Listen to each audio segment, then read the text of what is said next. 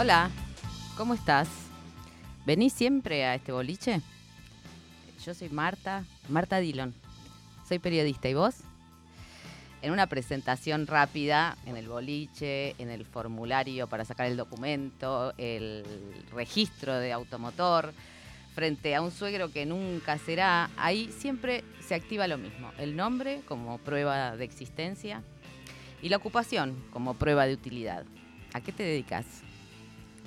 A ganar guita como puedo, podría decir cualquier persona en cualquier momento, pero no, no está bien decirlo así porque ni siquiera es del todo verdad, porque también como puedo y como sé, ¿no? No solamente como puedo y hay veces que tampoco coinciden las dos cosas. Y además no está bien escuchar así como así la real, espeluznante realidad cuando querés enamorar o cuando tenés que presentar el currículum, por ejemplo, ¿no? Conseguir ese trabajo que sí te va a gustar. Hoy es domingo, eh, esta es la hora en que el domingo todavía no pegó la vuelta hacia el lunes, así que todavía tenemos una chance de que algo pase. Eh, y esto es Pasamos Todes, un programa que hacemos justamente cuando deberíamos estar eh, tiradas panza arriba, em, porque bueno, el domingo es el acuerdo más o menos desde el tiempo inmemorial en que se escribió la, la Biblia, es el del día del descanso, ¿no? Durante la semana se hace el mundo, dijo Dios, lo dicen que dijo Dios, y em, el domingo se descansa. Y también, bueno, el cristianismo vino a, ahí a, mm, digamos, fortalecer esa hipótesis con un poquito más de moral, ¿no? O sea, durante la semana te sacrificás, ¿no? La, pasión de Cristo empieza este, más o menos un martes, el viernes lo crucifican, el domingo resucita, bueno, y ahí este, festejamos y descansamos. Y aunque parezca eh, que me estoy yendo un poco al carajo, estoy hablando de trabajo, porque, bueno, nos irán conociendo. Mañana es primero de mayo, de qué vamos a hablar en este domingo, en que estamos trabajando en domingo, y este es un programa temático, donde eh, domingo a domingo vamos a derivar, hacer derivas este, distintas sobre un tema en particular que, bueno, nos dictará la semana de sacrificio o, este, no sé, veremos la actualidad que siempre nos da de comer, para algo somos periodistas. Este programa, como les decía, es un programa temático hecho por lesbianas, maricas, feministas, periodistas, mezcladas, las viejas con las promesas de juventud. Bueno, como les digo, ya nos irán conociendo. Ojalá logremos conjurar la modorra de esta hora. Oh pereza, madre de todas las artes y de las nobles virtudes, sé el bálsamo de las angustias humanas. Oraba de manera pagana el cubano Paul Lafargue eh, más o menos a mitad o a fines del siglo, del siglo XVIII, no, del 1800, que sería el siglo XVII, ¿verdad? Más o menos, sí. Este, a veces me pierdo con 19, 19 es uno más. Ven que me pierdo. Eh, y lo, rezaba, digo que lo rezaba no, no en vano, sino a propósito, ¿no? Porque el trabajo es como un dogma es un dogma al que hay que rendirse, es lo que nos da, eh, es el gran ordenador de la vida, nos otorga un lugar social, el prestigio, una razón de estar en el mundo, es la línea divisoria entre las buenas y las malas personas, o podríamos decir entre los buenos y los malos hombres, ¿no? Porque el trabajo no es, eh, no, así, no es lo mismo para unos que para otros.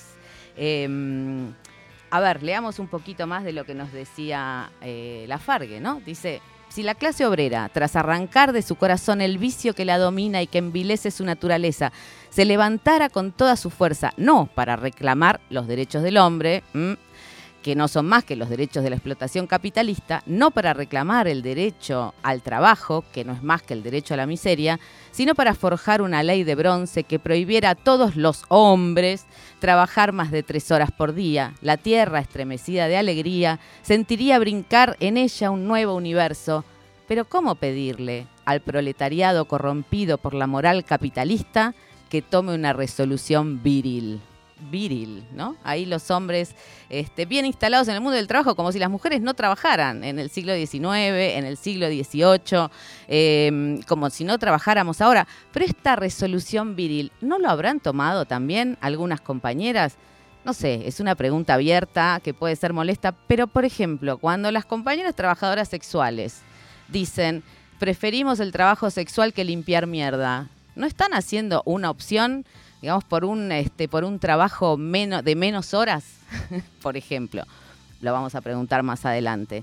Em, o una elección de no trabajar todo el tiempo, ¿no? Pero bueno, la dignidad dice que hay algunos trabajos que sí y otros que no.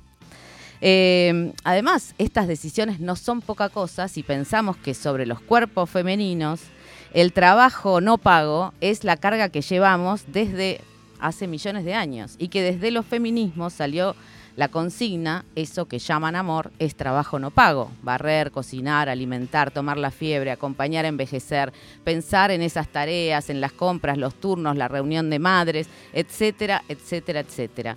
Amor o dogma, ¿no? Acá otra vez. Eso que tenemos que hacer para que no nos paguen le llaman amor y al otro le llaman dogma para, para tener un lugar en el mundo la idea de sacrificio, la ilusión de prestigio, de hacer lo que te gusta, ¿de qué trabajamos? ¿Cuántos trabajos tenemos? ¿Vale lo que hacemos? ¿Favorece a la vida en común lo que hacemos? Y si dejo de hacerlo, ¿qué pasa? ¿Cuánto trabajaría si no te pagaran? ¿El trabajo dignifica? ¿Jubilarse dignifica? El mundo ahora mismo está crujiendo de manera intermitente por la edad jubilatoria. Es un punto de disputa en todos lados. Y los derechos laborales también, los derechos que se pierden. Las calles se incendian, se cortan, colapsan. Y ahí descubrimos otra función del trabajo, el lazo social, la pertenencia, la posibilidad de agarrarse del brazo y marchar. Pero, a nuestro modo de ver, con tres o cuatro horitas sobraría, ¿no? Y que el resto de las horas se abra la incógnita de quiénes seríamos si nos presentáramos por nuestras horas libres. ¿Cuánta vagancia se necesita para hilvanar un poema? ¿Cuánto tiempo lleva aprender a reconocer una planta por su olor? Esto es Pasamos Todes. Bienvenidos a nuestro primer programa, al revés de todo, el último día del mes.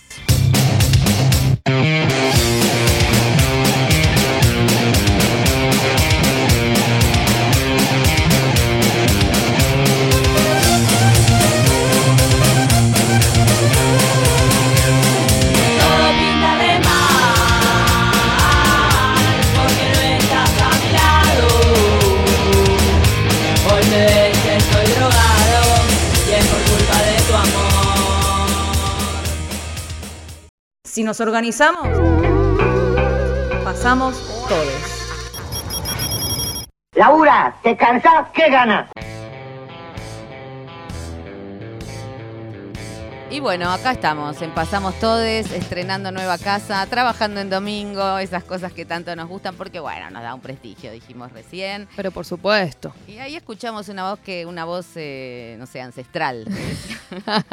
Trabajaste, cansás que ganás, hablando de virilidad, ¿no? Este, sonaba, sonaba en esas, en eso, en ese bar de, la tele, era Minguito el que lo decía. Gran personaje del cine argentino. Eh, sí, del cine, de la tele, de la cultura popular, ¿no? Pero eran esas mesas de varones, ya que veníamos en esa, en esa línea de, cómo algunos temas quedan en determinados lugares, ¿no? Le, Minguito era el linchera y iba a hablar con los intelectuales a preguntarles, ¿trabajás, te cansás, qué ganás?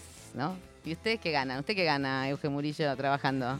¿Poco? No, muy, poco, cada vez menos, a cada día cada vez menos. Eh, sobre todo, tengo tuve una idea esta semana con el tema del dinero que ganás, o sea, porque trabajando ganamos dinero solamente, porque no, no siempre, ¿eh? No ¿Qué, siempre. ¿Qué otra cosa? Bueno, por ejemplo, en periodismo, digamos, ya que estamos en tema, mucha gente te dicen, bueno, ¿querés publicar? O sea, porque tu firma, ¿entendés? Que tu ah, firma aparezca. es una ganancia. Por el prestigio. Trabajar gratis. Las becarias, en, el sistema judicial, años pueden pasar sin. Los meritorios pueden pasar un 15, 5 años sin, sin cobrar un peso. O sea, que la respuesta que ganas no incluye solamente el dinero, podría incluir eh, la promesa de un trabajo futuro, derecho de piso. Sería. te valorizas. ganas, eh, ganas reconocimiento. Hay veces que trabajás por el sanguchito y la Coca-Cola también, te quiero decir, ¿no? Eh, y a veces trabajás al pedo y no ganas nada. En efecto. En efecto. Yo siento que muchas veces eh, trabajo al pedo. O sea que de pronto hice un montón de cosas, hago el recuento y todo, y cuando pregunto qué gané, dolor de cabeza. Te da, Ansiedad. negativo. Ansiedad, claro, me da negativo, sí. Y la otra pregunta es eh, si alguien ganó algo más allá de vos.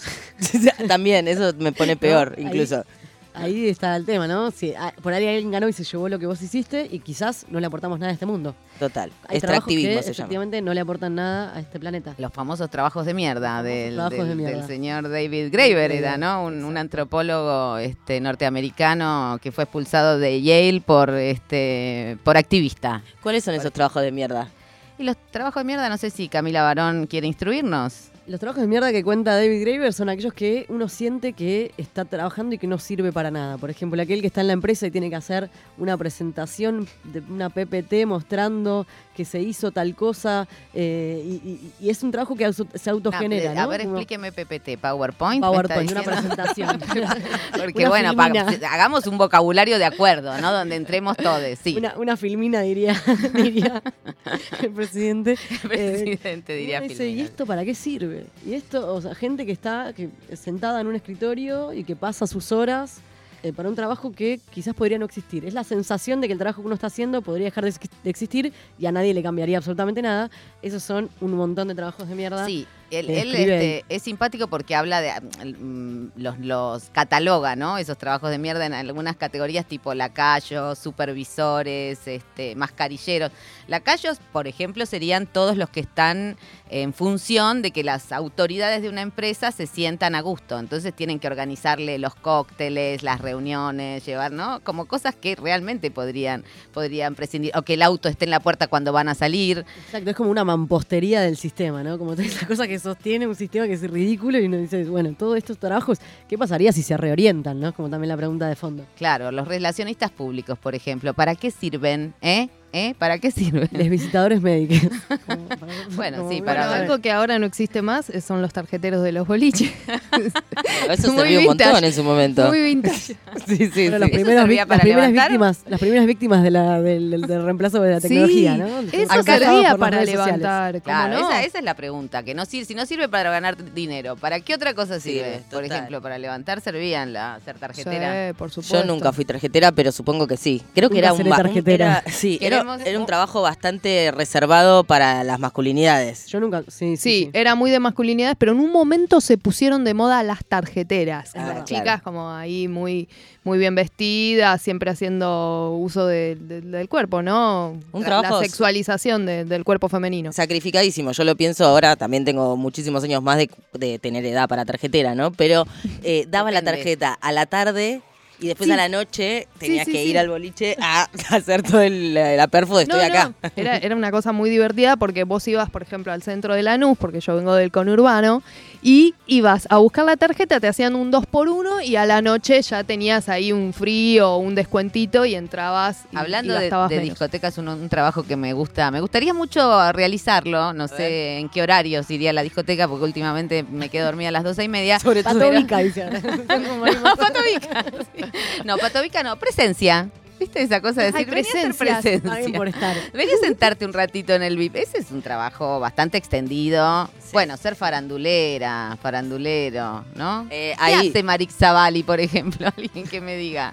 no ¿Qué sé. hace? Es empresaria. No, Marisa Vale tenía... Empresaria. no, Es empresaria, sí, sí, con el sí. negocio de la ropa. Y la, Sí. y la que era la novia de Rodrigo de Paul, ¿a qué se dedicaba? Uh, ni idea. ¿Cuál es? Acá no, Ah. No, ¿por qué nos haces esas preguntas como si supiésemos? Y porque fue muy ¿qué, decís famosa. la actual? No. La actual era Lali, no, Lali no, Tini. Parece lesbiana, ¿viste? Tini, Lali. Tienen sí. nombre de- Hablando de los, los, eh, hay trabajos que están muy como conocidos como los mejores trabajos del mundo. Ajá. Porque te pagan, no es un chiste. Ok. Ah, esos que salen en, Instagram, que parecen como acariciar eh, ositos. Claro, abrazar bebés panda es, es como el primero. O sea, eh, dentro Genial. del. Tenés que estar 24 horas al día abrazándolo, capaz. Sí, no, Es un- pará, es un poco pará. mucho. Dice Es que un es una de las mejores remuneraciones. La otra, por ejemplo, es probar camas de hoteles.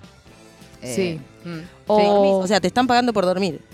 Claro, sí, sí, sí. Ahí es estás como- ganando, como- primero ¿Cómo se llama? Cat- ca- tasadores, no, tasadores. no. Catadores. Catadores. Catadores. Catadores de camas. Catadores de cama. Bueno, ser catador de café, de vino, de. Sí, no pero sé, lo de la cama, No, yo, no. te- yo tengo una cosa. Vos decís, a mí, por ejemplo, me encantaría que me paguen por dormir, sería como mi sueño. Ahora, la gente que tiene insomnio, Y Se sí, complica. No, no, no, no. Bueno, bueno, te- siempre Queda tenemos las pastas casting. del domingo para, para probar las camas Todo y que tipo salga de bien. pastas. Este, bueno, Aquí estamos, pensando en los... Ay, tenemos aparte unas redes sociales que aquí Fanu Santoro me va a ayudar a Sí, difundir. por supuesto. Eh, tenemos redes donde nos pueden contar, eh, ¿trabajaste, cansás y qué ganás? Que es la pregunta pete del primer programa de este domingo. Arroba pasamos todes en Instagram y en Twitter.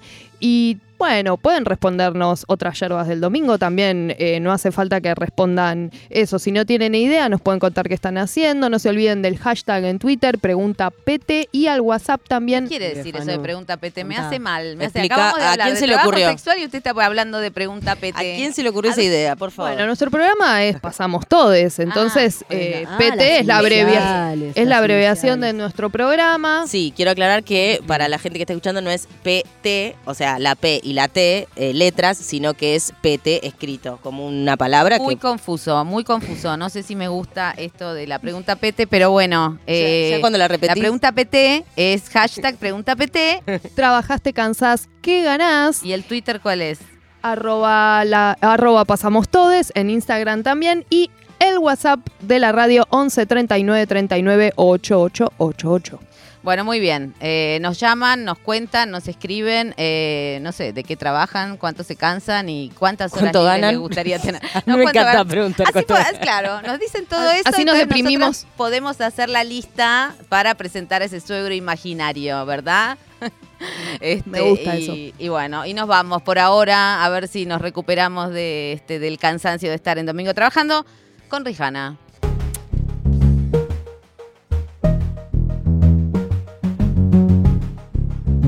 ¿Cómo se va a llamar este tema si no work?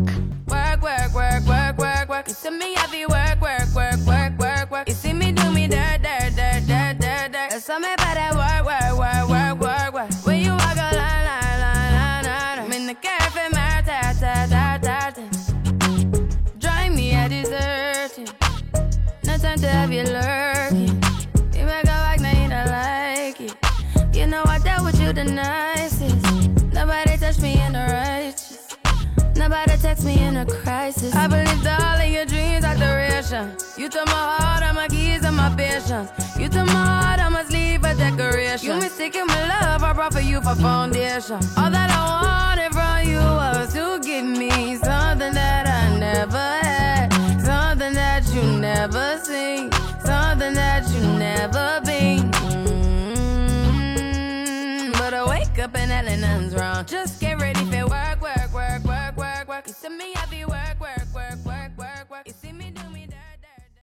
Domingos, 14 horas. Pasamos todes 2023.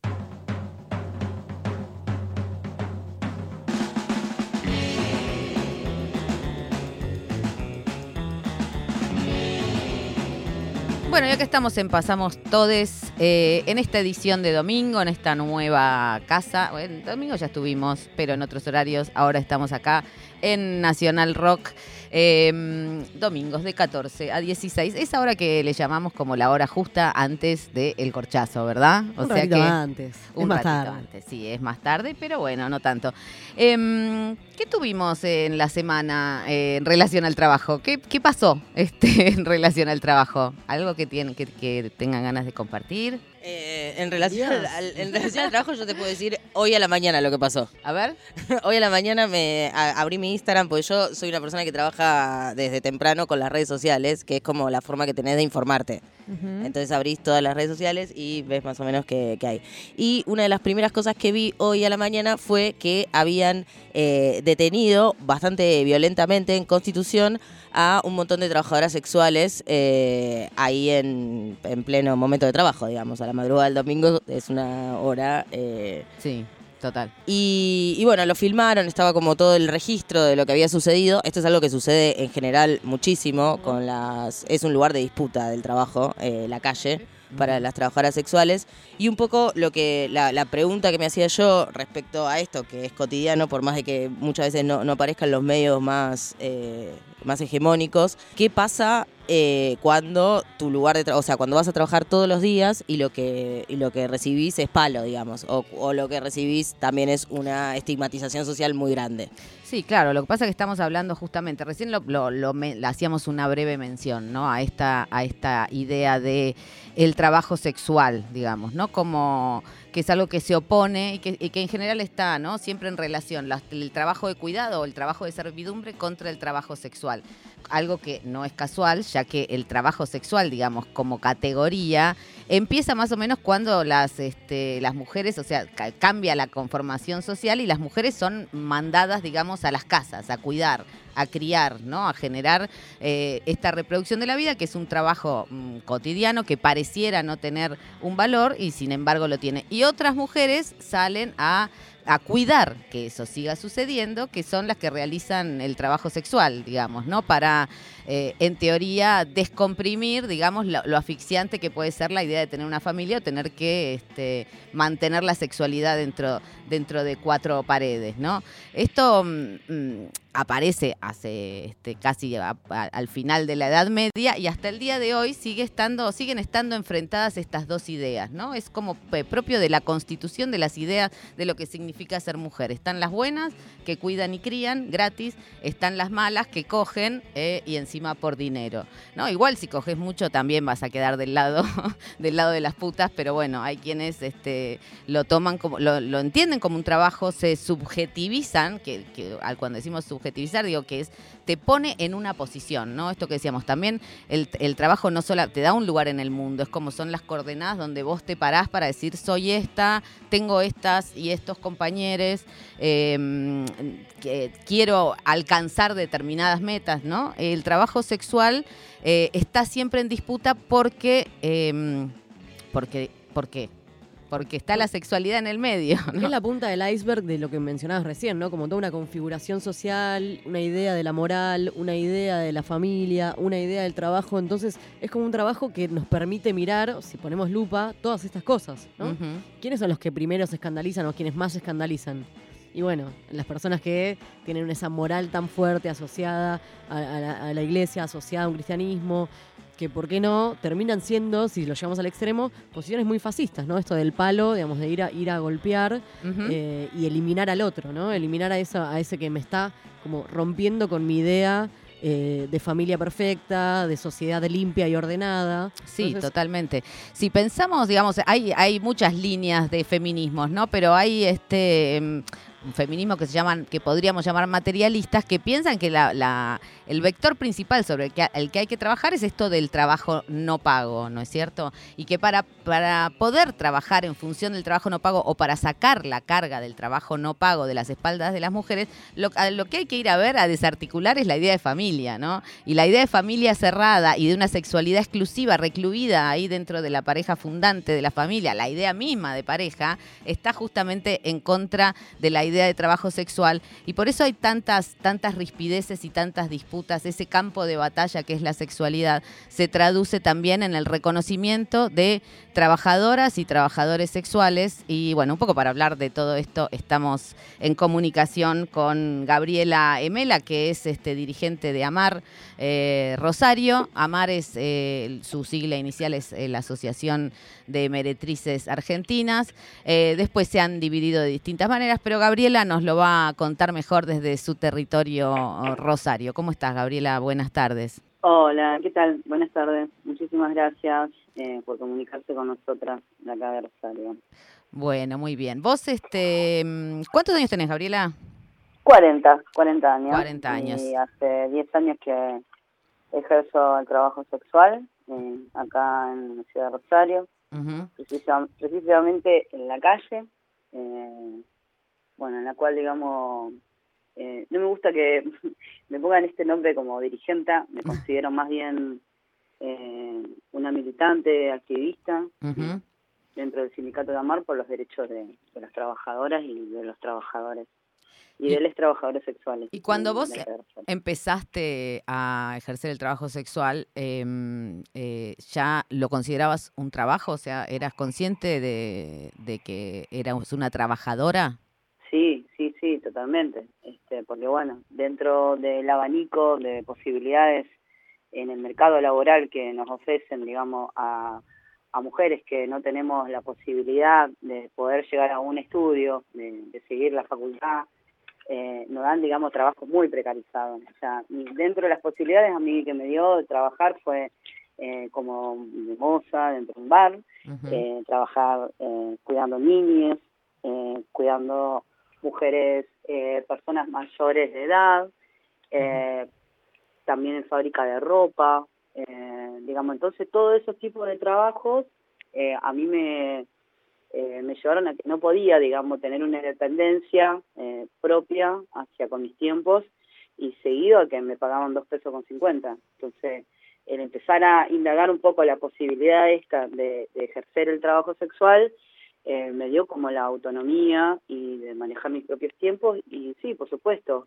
eh, generar un, un ingreso un poquito más alto de lo que eh, este sistema capitalista machista eh, nos da que son trabajos de mierda para, para nosotras las mujeres que sostenemos y bancamos la olla dentro de nuestros hogares. Ujú.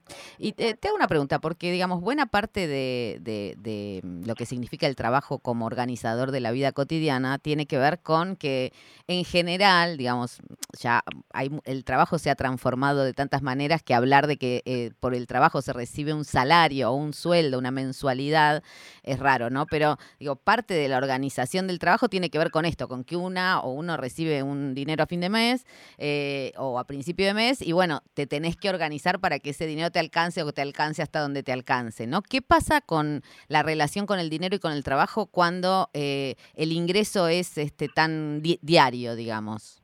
Sí, sería, digamos, eh, dentro de la economía popular. Eh, es para quienes eh, somos trabajadores y trabajadoras que estamos como fuera de este sistema desde lo registrado. ¿no? Al no contar con, con un aporte jubilatorio, a no tener eh, un aguinaldo y no tener, digamos, un montón de condiciones y derechos laborales que un montón de otros trabajadores y trabajadoras dentro de, de- de- del trabajo formal lo pueden llevar adelante, nosotros no. O sea, es muy a diario nuestros ingresos económicos. Y sumado que eh, hoy la realidad nos está dando una cachetada tremenda con esto de eh, dentro de la economía, eh, cómo, cómo, cómo se está llevando adelante. Es carísimo, digamos, eh, por lo menos las que alquilamos eh, y las que tenemos que sostener a nuestros hijos, eh, eh, se hace sumamente imposible de poder llegar, eh, ni siquiera diariamente, porque vos tenés que contar hoy que para morfar, para pagar el techo donde vivir, eh, tenemos que hablar diariamente de cuatro mil, cinco mil pesos por día. Mm, Y totalmente. muchas veces... Es casi que tenés que elegir entre, entre pagar el alquiler o, o comer, ¿no? Más claro, y sumado que también nosotras venimos, digamos, de, de un contexto de lo que fue eh, en, en el medio de la pandemia, que no es lo mismo pasar una pandemia de esa magnitud con derechos eh, laborales que al no tenerlos, que es lo que nos pasa a nosotras, y todavía estamos pagando deudas eh, que nos quedaron con esa cola atrás. Claro. Entonces, eh, a O sea ver, que tampoco te sirve para ahorrar, digamos. No, estamos pero muy lejos de poder llevar a, a- a ahorrar ni, ni siquiera un peso.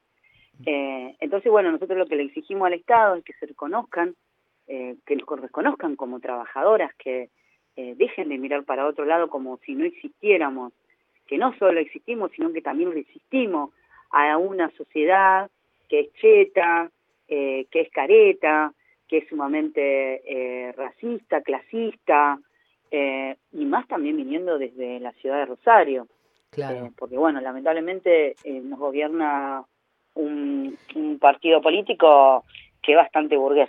Eh, ¿Y cómo es estar en Rosario? de- no, y esto, que no se hace carne eh, de las realidades de, de quienes Digo, pero venimos más- de los más barrios, allá de- del- barro. Digo, las noticias que llegan de Rosario son de una calle muy convulsionada, digamos, ¿no? Con, con este homicidios diarios, digamos, ¿cómo cambió el trabajo para ustedes en, en la calle a partir de la, de la entrada con tanta violencia de, de las bandas narco o de, o de esta organización paralela, este estado paralelo que es el, el narco en Rosario? Sí, la verdad que sí. Eh, a nosotras, digamos, nos repercute demasiado a la hora de tener que trabajar. Tenemos que cuidarnos muchísimo más que antes. Eh, el solo hecho de, de quienes te hablamos, digamos, de la modalidad de la, de la calle, ¿no? O sea, no es lo mismo hoy por hoy, no puedes estar laburando hasta las 2, 3 o 4 de la mañana.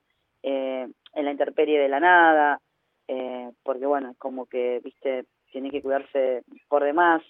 Y bueno, eh, por ahí elegimos, en mi caso, ponerle, eh, trabajar durante el día, o bueno, manejarme con ciertos clientes que son trabajadores también, Claro. porque siempre es como que se la involucra, ¿no? A las prostitutas, a las trabajadoras sexuales, las malas mujeres, las malas vidas, eh, como que están reinvolucradas con, con ese narcotráfico, pero también tenemos que hablar, digamos, de quienes, digamos, eh, decidimos otro tipo de cliente y la verdad que queremos estar al margen de lo que tenga que ver con toda esa parte de una sociedad que al mismo tiempo las mismas políticas que fueron llevando año tras año, hemos llegado hasta esta instancia de que nos encontremos en una guerra de narcocriminalidades eh, que, que termina estando sumamente involucrado como un poder judicial de la Claro. provincia de Santa Fe. Gaby, te hago una pregunta que por ahí es correr un poco de, de eso y que tiene más que ver con la vida cotidiana, ¿no? Que, que por ahí las personas tienen muchísimos prejuicios sobre cómo es la vida de las trabajadoras sexuales y que es muy parecida a la vida de muchas eh, trabajadoras, digamos.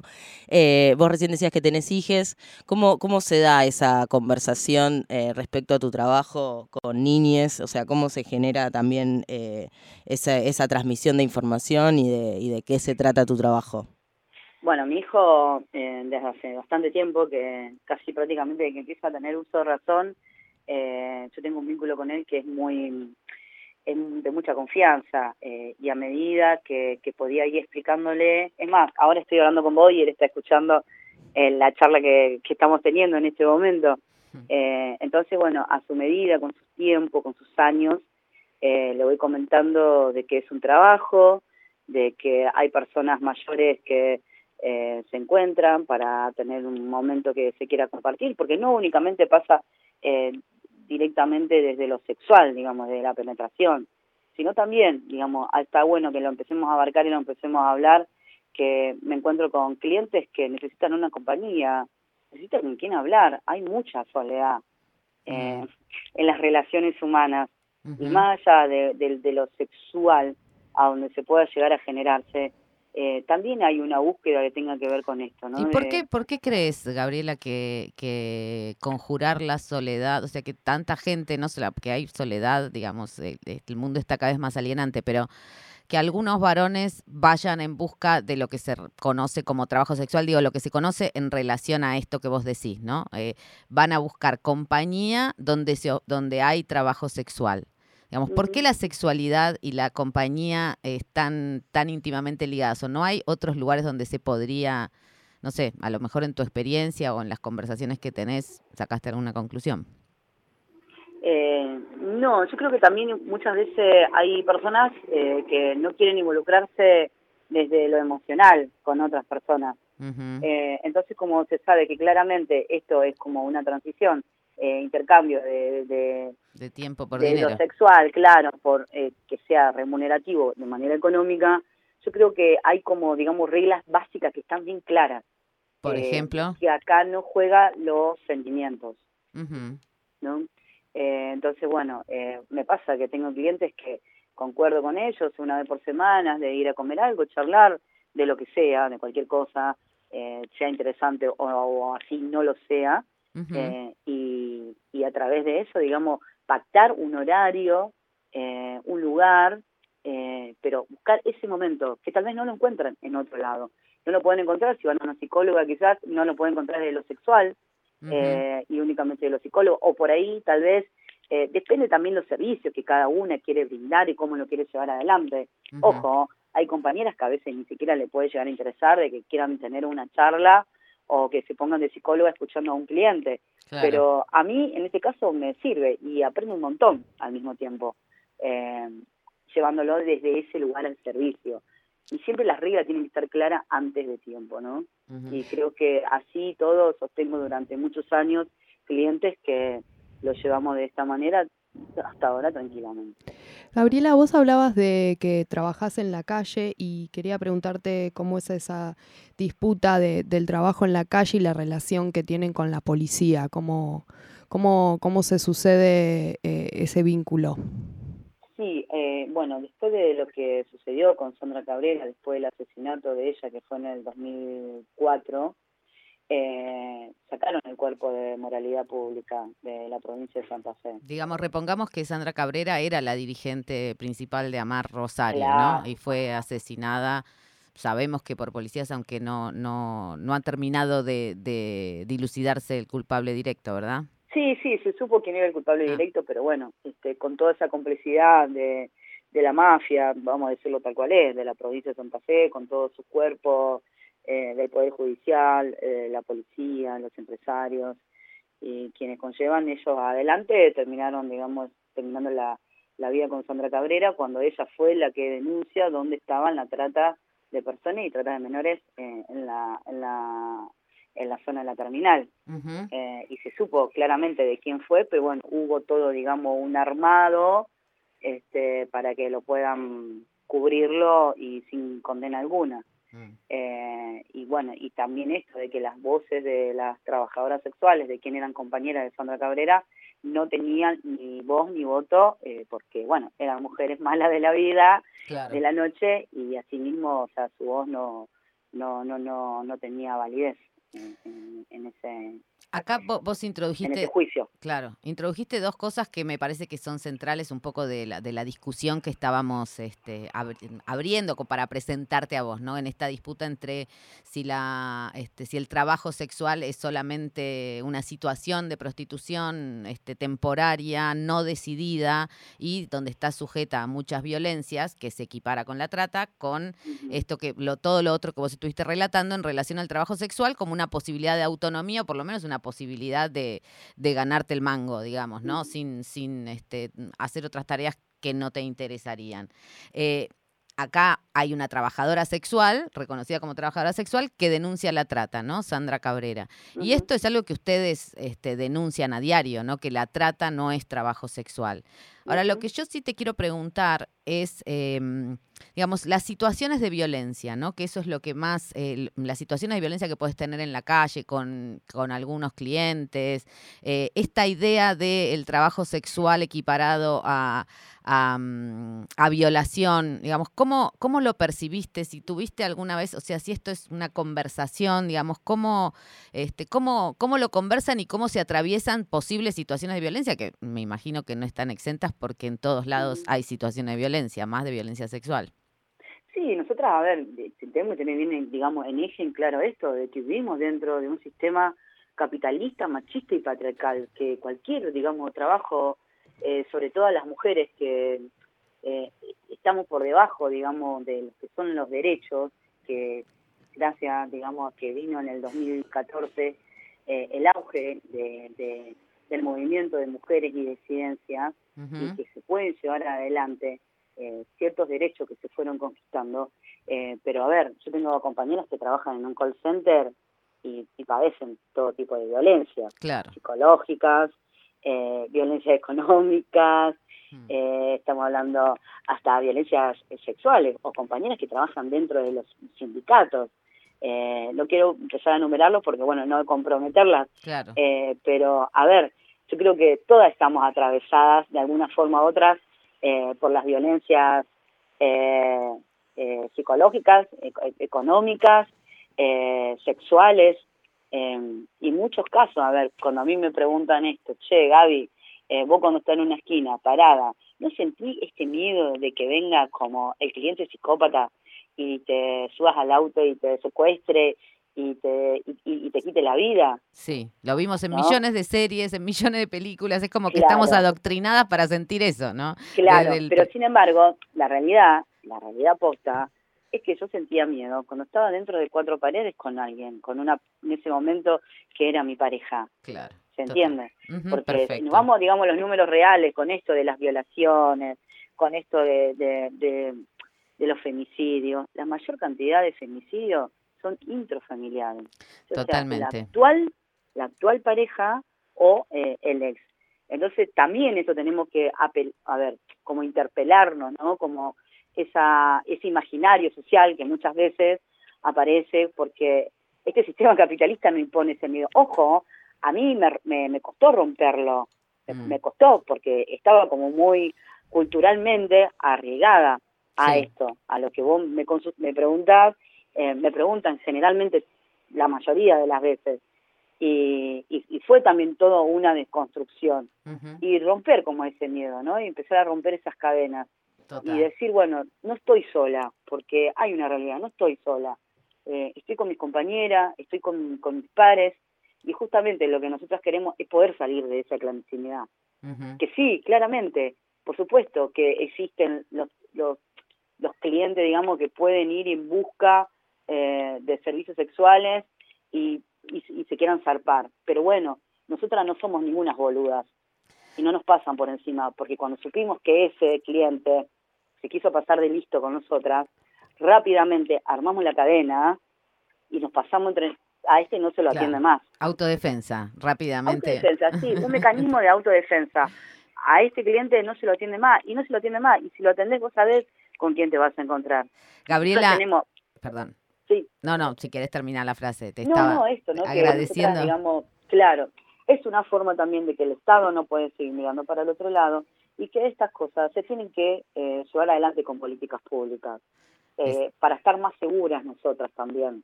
Eh, siendo quien las que ejercemos trabajar en la calle, las que quieren, quieren trabajar en los departamentos privados eh, o otro tipo de modalidades o, eh, eh, eh, a través de las redes sociales.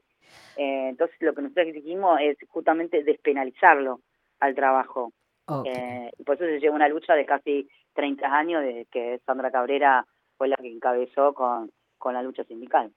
Te agradecemos un montón por esta comunicación. Estábamos hablando con Gabriela Emela, eh, militante de Amar en Rosario, y este, bueno, dándonos eh, un poco de detalles tanto de la agenda de las trabajadoras sexuales como de, de su día a día, ¿no? Y el día a día en este, en este contexto. Te mandamos un abrazo muy grande y te agradecemos mucho por este rato con Pasamos Todes. Bueno, muchísimas gracias a ustedes por comunicarse con nosotras y, y bueno, vamos con las putas y nunca con la yuta. Nunca con la yuta, obviamente. Abrazo, Gabriela. Hasta luego. Y aquí nos quedamos con Juana Molina. ¿Será que viene Juana Molina un ratito? ¿A pasamos todos? Yo creo que sí. El desconfiado.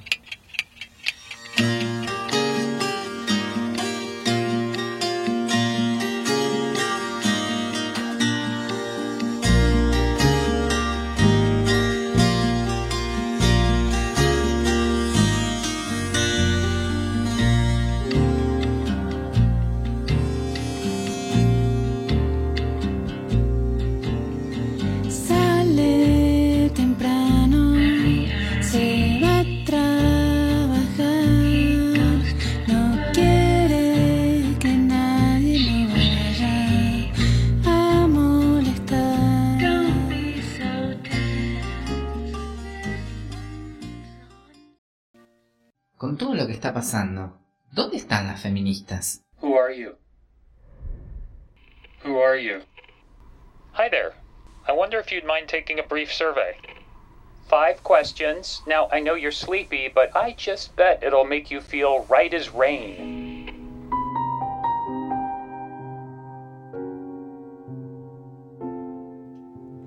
Esa música que estaban escuchando, que están escuchando y esos diálogos en inglés son de la serie Severance, una serie que empieza con esta escena en donde hay cinco preguntas. La primera es eh, Who are you? Que para quienes no saben qué quiere decir es ¿Quién sos vos? Ujú. Eh, en Pasamos Todos tenemos algunos ¿Qué delays. año es Severance? Eso iba a decir, tenemos unos delays porque no es una serie nueva, no es que se estrenó, no es que estamos hablando de Succession y la tercera, cuarta temporada, no sé cuál va, Cuarta. cuarta. Estamos hablando de una serie que se estrenó en febrero del año pasado y que supuestamente para finales de este año tenemos la segunda temporada. Eh, pero nos quedó picando y nos viene al pelo porque eh, el trabajo está un poco, eh, si no en. Es un lugar de trabajo. Es un lugar de lugar trabajo. de trabajo. Digamos, podríamos pensar varias, varias cosas que aparecen para discutir, ¿no? Es- Pero es un lugar de trabajo donde sucede la mayor parte de los hechos. Exactamente, muy resumidamente voy a, voy a contar el argumento. Es una serie dirigida por Ben Stiller, aunque sí, el de Loco por Mary, quienes no lo conocen, y tiene un montón de películas en donde... Sí. Pero eh, dirige, eh, ha dirigido un montón de películas, pero esta es la primera que eh, no tiene que ver con... Primera serie, ¿no? primera serie. Eh, que es es- humor. No es de humor. No es de humor. No, no. Está bastante nada, lejos, no. está bastante lejos del humor. Bueno, eh, Se- Severance podría traducirse como separación y un poco el argumento de la serie es, sepa- es empleados de una, de una empresa que se llama Lumon, en donde cuando te entras a trabajar a esa empresa muy corporativa, aceptas ser parte de una experimentación que implica que se te separe tu vida laboral de tu vida personal eh, en el día, digamos. Quienes entran a trabajar a, a esta empresa se olvidan que cómo es su vida eh, por fuera del trabajo. Claro, te ponen un, pu- ¿puedo resumir eso? Te ponen un Sí, chip como en, el, en el cerebro, vos entrás eh, al ascensor y mientras subí, eh, subís en el ascensor, ese chip se activa y entonces vos olvidaste toda tu vida eh, callejera, digamos, y solo vivís en el trabajo y cuando bajás del ascensor, este, te olvidaste todo lo que pasó en tu vida laboral y volvés a tu vida callejera como si no hubiera pasado un segundo. Total, totalmente. Hay, algo muy llamativo que es que cuando vos estás en, cuando sube el personaje principal, que es Mark, que es el que un poco, eh, bueno, el protagonista de la serie, eh, le cambia muchísimo el gesto, ¿no? Cuando sale del ascensor eh, cambia el gesto porque, bueno, o sea, el- su trabajo es ahí, digamos, no hay nada que, que arrastres de tu vida personal. Imagínate qué, eh, qué fantasía para empleadores y empleadoras eh, que no recuerdes nada de lo que te sucedió en el trabajo, porque te pueden humillar, Hermoso. te pueden hacer trabajos forzados, te pueden acosar, te puede pasar cualquier cosa, porque total no te vas a acordar de nada, ni siquiera vas a tener una pregunta sobre si quiero volver a ese trabajo. No, volvés porque es lo que hay que hacer, porque no sabes lo que te pasa ahí adentro. Totalmente. Y ahí también hay algo que tiene que ver con que las personas que están trabajando juntas, por ejemplo, nosotros, si salimos de esta radio que estamos trabajando, no nos conocemos. O sea, no, no detectan a sus compañeros de trabajo eh, por fuera. Bueno, la serie tiene nueve capítulos, más o menos de 50 minutos cada uno. Y eh, un poco lo que entra, lo que empieza a pasar es que hay un personaje que es una, una mujer que reemplaza a alguien que se ve que quebró algo de este experimento, pudo como salirse de ahí y entonces esta mujer empieza como a sentirse no tan cómoda con eh, lo que está sucediendo ahí adentro en este espacio de, de trabajo. Es una serie de ciencia ficción, ¿no? Bueno, Sí, un poco. capaz. La- bueno, la ciencia ficción últimamente está tan cerca de, de- La realidad. de Sí, lo que, lo que contaba Marta de cómo te in- insertan el chip en el cerebro, que eso hace que, bueno, podría relacionarlo con la ciencia ficción, también hay algo de es, distópico. ciencia- es ciencia ficción. Es algo de distópico. Y también tiene, que está bueno mencionar, unos escenarios, eh, una puesta en escena, una estética muy minimalista y muy como retrofuturista. O sea, por momentos aparecen cosas que son refuturistas, como meter un chip en, una, en la cabeza de una persona. Y por otro lado también eh, los artefactos de las oficinas donde trabajan son antiguos. Y, y Mm, recién sí. decíamos que hay algo de, es como The Office, pero del siglo XXI-XXII, ¿no? Como Claro. el espacio de la oficina transformado alrededor de esta tecnología súper avanzada, porque es algo que hoy evidentemente pensamos que no existe. Eh, No ¿y qué estamos pasa? seguras, pero Claro.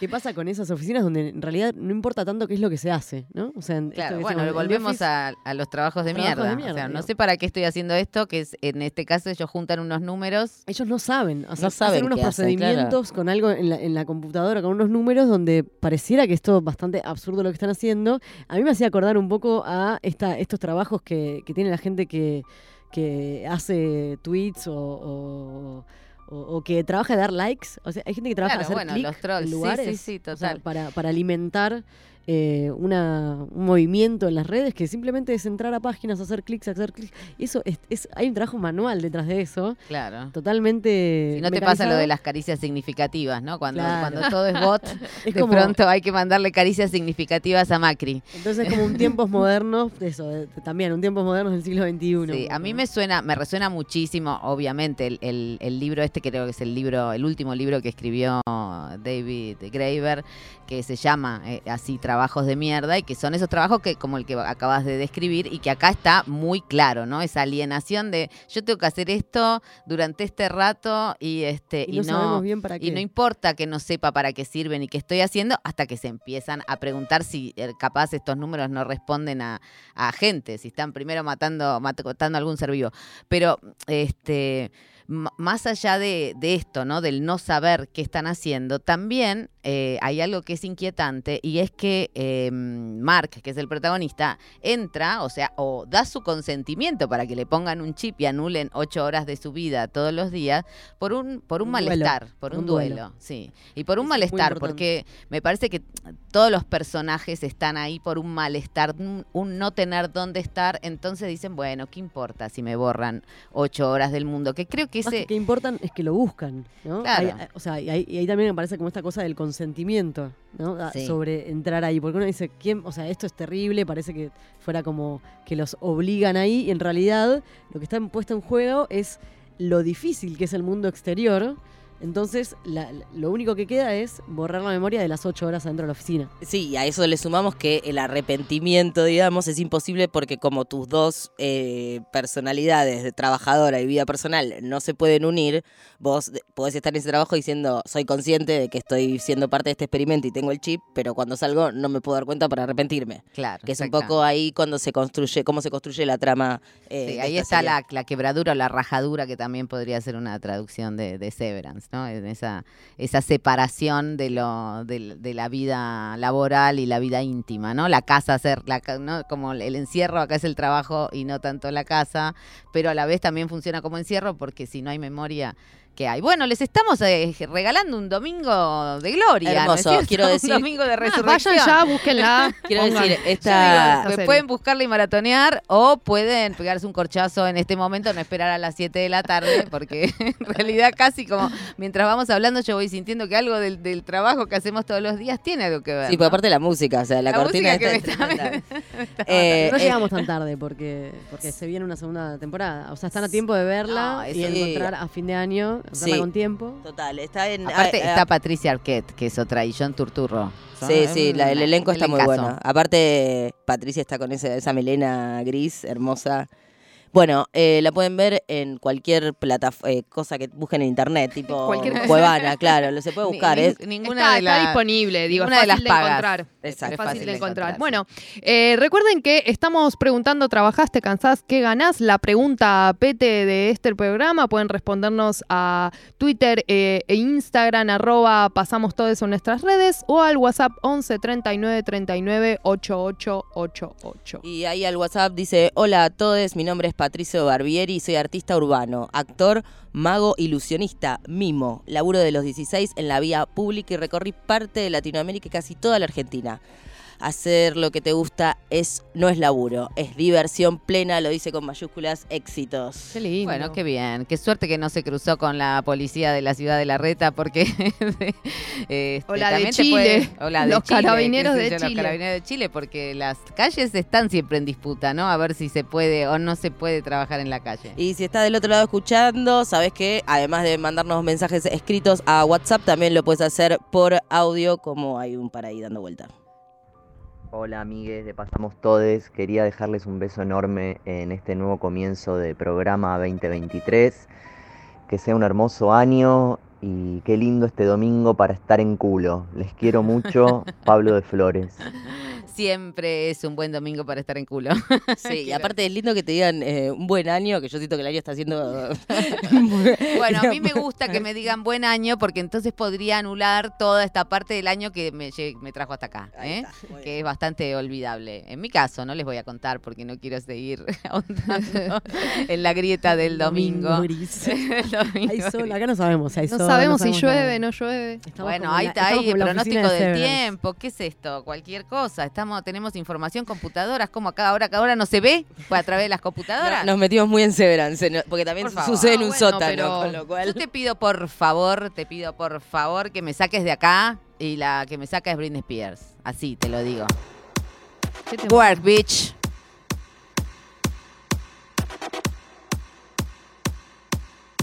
You wanna. You wanna. You want a hot body? You want a Bugatti? You want a Maserati? You better work, bitch. You want a Lamborghini? Sip martinis, look hot in a bikini. You better work, bitch. You wanna live fancy, live in a big mansion, party in France. You better work, bitch. You better work, bitch. You better work, bitch. You better work, bitch.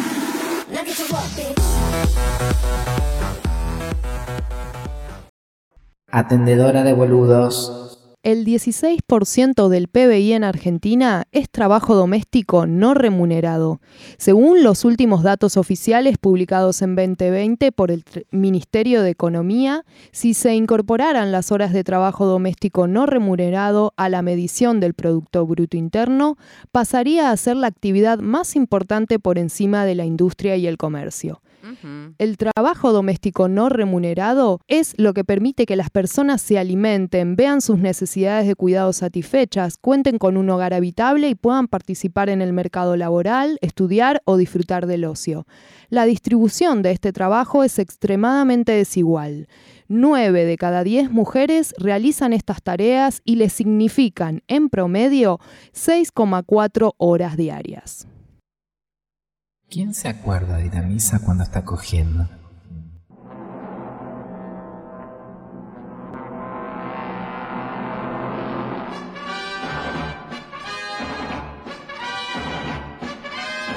¿Cuál es el trabajo más inútil del mundo?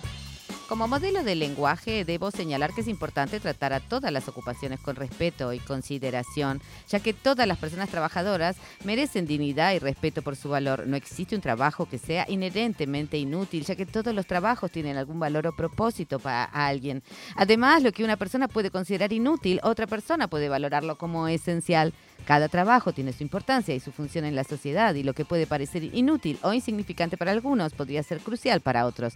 Por lo tanto, en lugar de concentrarnos en encontrar el trabajo más inútil del mundo, es mejor enfocarnos en valorar y respetar a todas las personas trabajadoras sin importar cuál sea su ocupación. Marta, ¿de dónde sacaste eso? Me lo dijo la eh, inteligencia artificial. Me estás jodiendo. El chat GPT, que te caga pedos. No sé si notaste, pero te recaga pedos. De pronto, este, hay que Bueno, respetarnos. chao, nos vamos, que haga el programa el Igual chat. Es interesante esto, porque ¿Te cada gustó? vez te caga más a, no, te ca- cada vez te caga más a pedos en relación a que Moral del chat. la moral del chat, o sea, Sí, todo esto que se empezó a llamar corrección política, de pronto está incorporado a- eh, acá en este Claro. chat y a cada rato, si haces alguna pregunta que puede, este, no No sé, la palabra inútil y se ofendió. se ofendió, No, fue como inútil, ¿Cuál fue? inútil asociado a trabajo. Mejor que trabajes, Mejor que trabajes que sea en sea. algo inútil, pero, pero que trabajes. ¿Y, y cómo se llevan con, con estas nuevas, cómo llamarlo, nuevas tecnologías de inteligencia artificial? A mí en principio me parece que no son nuevas tecnologías. En todo caso hay una, un- una esto, ¿no? El modelo de lenguaje, hay una interacción mucho más directa. Por supuesto, para mí son todas distopías, o sea, no sé si por supuesto, pero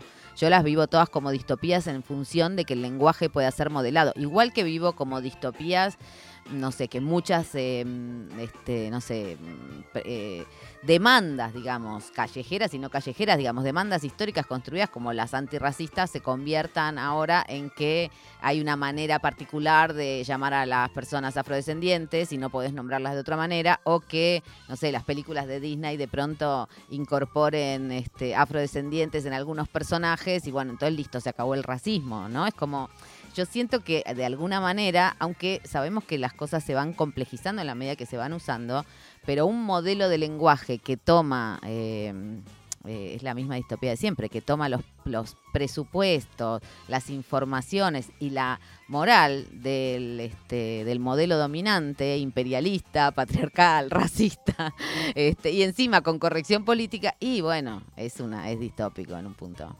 No sé, este, era lo que nos faltaba al mundo del trabajo. Temo mucho por, por el periodismo, sin duda. Sí, eso te iba a preguntar, ¿qué digamos, entre de- las cosas inútiles que hacemos, muchas de las cosas inútiles que han sido trabajos que se nos han ido sumando dentro del periodismo, perdón por la autorreferencia, pero se nos han ido sumando esta idea de que tenés que hacer unos títulos eh, para los clickbaits. Claro. El clickbait que es alguien que entra y ve un título que dice, ¿sabés cuándo va a llover? Entonces decir, a ver cuándo va a llover y entras, ¿no? O podés decir, ¿sabés quién dijo que Maradona este, en realidad pateaba mejor con la, la pierna derecha, bueno, y por ahí la nota no va nada que ver con eso.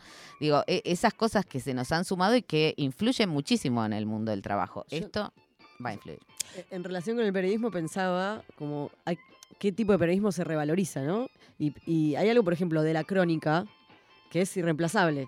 Hay, mucha- hay muchos eh, textos periodísticos que evidentemente los puede hacer la inteligencia artificial, ¿no?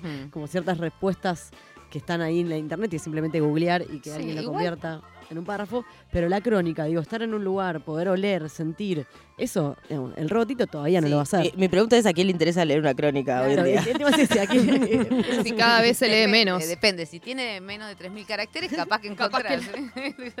Hay que hacer robots 3.000 lectores. caracteres ya es largo. Yo me pregunto cómo se hace para que estas cosas las podamos utilizar a nuestro favor. Cuando digo nuestro favor, me refiero a la gente que piensa como nosotros, ¿no? No Que nos es- termina reemplazando. ¿Cómo Claro. pensamos nosotros? Pensamos que, bueno, que por Pregúntale ejemplo... No, bueno, pero pienso en esto, ¿no? Vos decís, bueno, eh, esto, este chat se va a ir perfeccionando y complejizando y tal, y yo me lo imagino en pos de que eh, se acomode a un discurso políticamente correcto sobre el racismo, sobre eh, el machismo, etcétera. Entonces, ¿cómo haríamos, por ejemplo, para que eh, esto pudiese ser utilizado a nuestro favor?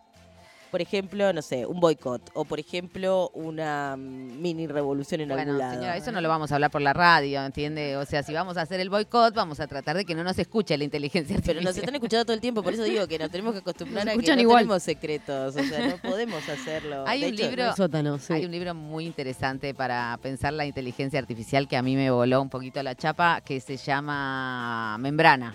Es este de Jorge Carrión, que es un, no, no- sé si es científico, pero ha escrito varios eh, textos de, eh, de inteligencia, de inteligencia artificial, perdón, de ciencia ficción. En este, él plantea, o sea, es, como que vos entrás en el libro leyendo el catálogo de un museo del siglo XXI, ¿no? Y la que habla es una voz que está un poco, un poco distorsionada. Vieron que las imágenes de inteligencia artificial, por ahí te aparece un dedo de más, o la sonrisa es demasiado grande y no te das cuenta. Hay algo raro, pero no contás los dientes de una sonrisa, ¿no? Bueno, eh, eso pasa con esta voz del libro que va narrando lo que vas a ir encontrando en este, las distintas salas del Museo del Siglo XXI, que por supuesto empieza por la prehistoria, porque dice, bueno, para entender el siglo XXI hay que em- empezar por ahí. Sin ánimo de spoilear, te vas dando cuenta que la que habla es una voz, eh, eh, una voz en primera persona del plural de las computadoras, ponele, ¿no? Y que, eh, bueno, nada, este, van, han ido conservando lo que la humanidad, que eso es lo gracioso, ¿no? Como las computadoras empiezan a ver que la humanidad es muy dañina. Entonces, este, que están, no solo van a dañar a sus propias inteligencias, sino que van a dañar su propio medio ambiente, entonces hacen, empiezan a hacer cosas para que no sean tan dañinos y van como en principio guardando parte de la obra de la humanidad para después decir, bueno, qué sé yo, por ahí hay que cancelarla la humanidad, ¿no? Este, igual este, es un, apenas un spoileo, pero es una, es un novelón que vale la pena leerlo y vale la pena en- entrarle para, qué sé yo, para imaginar, ¿no? Eso de imaginar creo que es la- el, el único patrimonio que nos queda, más allá de ver, sentir y tocar. Estábamos entonces, ¿a quién pasamos todo? ¿Puedes este, tirar los números eh, de teléfono? Pero por si es que hay algo así como supuesto. teléfono solamente llamado, WhatsApp. tenemos mensajitos. Hashtag pregunta Pete en Twitter, ¿trabajaste, cansás, qué ganás? Pueden respondernos también eh, por Instagram, arroba pasamos todes y al WhatsApp 11 39 39 8888. ¿Se entendió lo de la pregunta? Lo de la pregunta hay que poner, cuando contestás tenés que poner un hashtag, ¿no? Claro, en Twitter.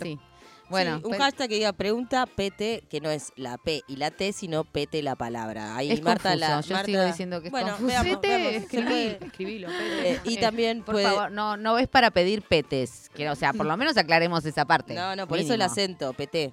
No, Ahí no, usted no puso el acento. me, me cuesta. Me Ahí cuesta digo, la- nos vamos a Brasil o nos vamos al trabajo sexual, no sé, me confunden. Tenemos audios.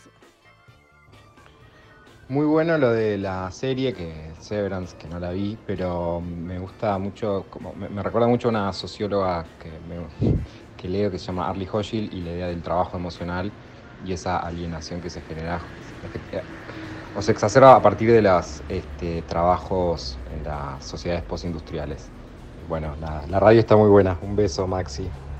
Gracias. A mí todo esto de la inteligencia artificial me hace acordar a la película Her, no sé si se acuerdan, que Uh, protagoniza sí, sí. Joaquín Phoenix. Digo, no estamos muy lejos de, de tener una computadora como una relación romántica. Yo con- Robot, digamos, otro día- ¿no? Este, Terminator, todos son todas inteligencias artificiales. Lucrecia Martel, la cineasta, contaba que ella eh, estaba teniendo conversaciones, o sea, que de repente le, le- le- le pareció que podía pasar, ¿no? Que ante un momento en el que uno siente que no puede tener conversaciones o, o que las conversaciones no le satisfacen, de repente conversar con la inteligencia artificial y me, me- me- me resonó con esto que contaba en la entrevista a la trabajadora sexual sobre la conversación, la importancia de la conversación y de repente la posibilidad de que te conteste, que eso es algo relativamente nuevo en nuestra experiencia, ¿no? De- esto de, Bueno, Siri ya te contestaba, te quiero decir. A Sí. Siri le podías preguntar de todo y a veces que te decía, bueno, no entiendo, esta no es mi función, no entiendo. Claro, No pero sé, hay- lo- hay los como una- niños hace bastantes Sí. años que se los entretiene tirándolos el Siri, hacerle preguntas a Siri. A ver, hay un mensaje más. Hola queridos, ¿cómo están? Acá Elena de Montevideo, acompañando y celebrando el retorno de Pasamos Todes.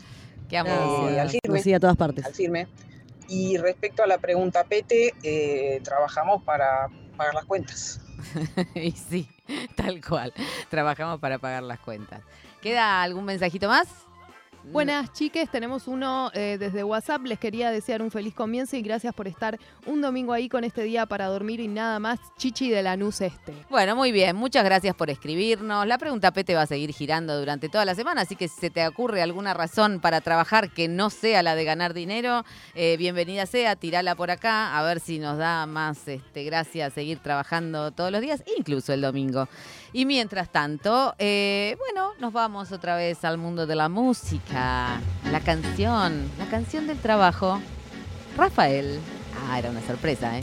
Arrastrar la dura cadena, trabajar sin tregua y sin fin, es lo mismo que una condena que ninguno puede eludir. El trabajo nace con la persona, va grabado sobre su piel y ya siempre le acompaña como el amigo más fiel.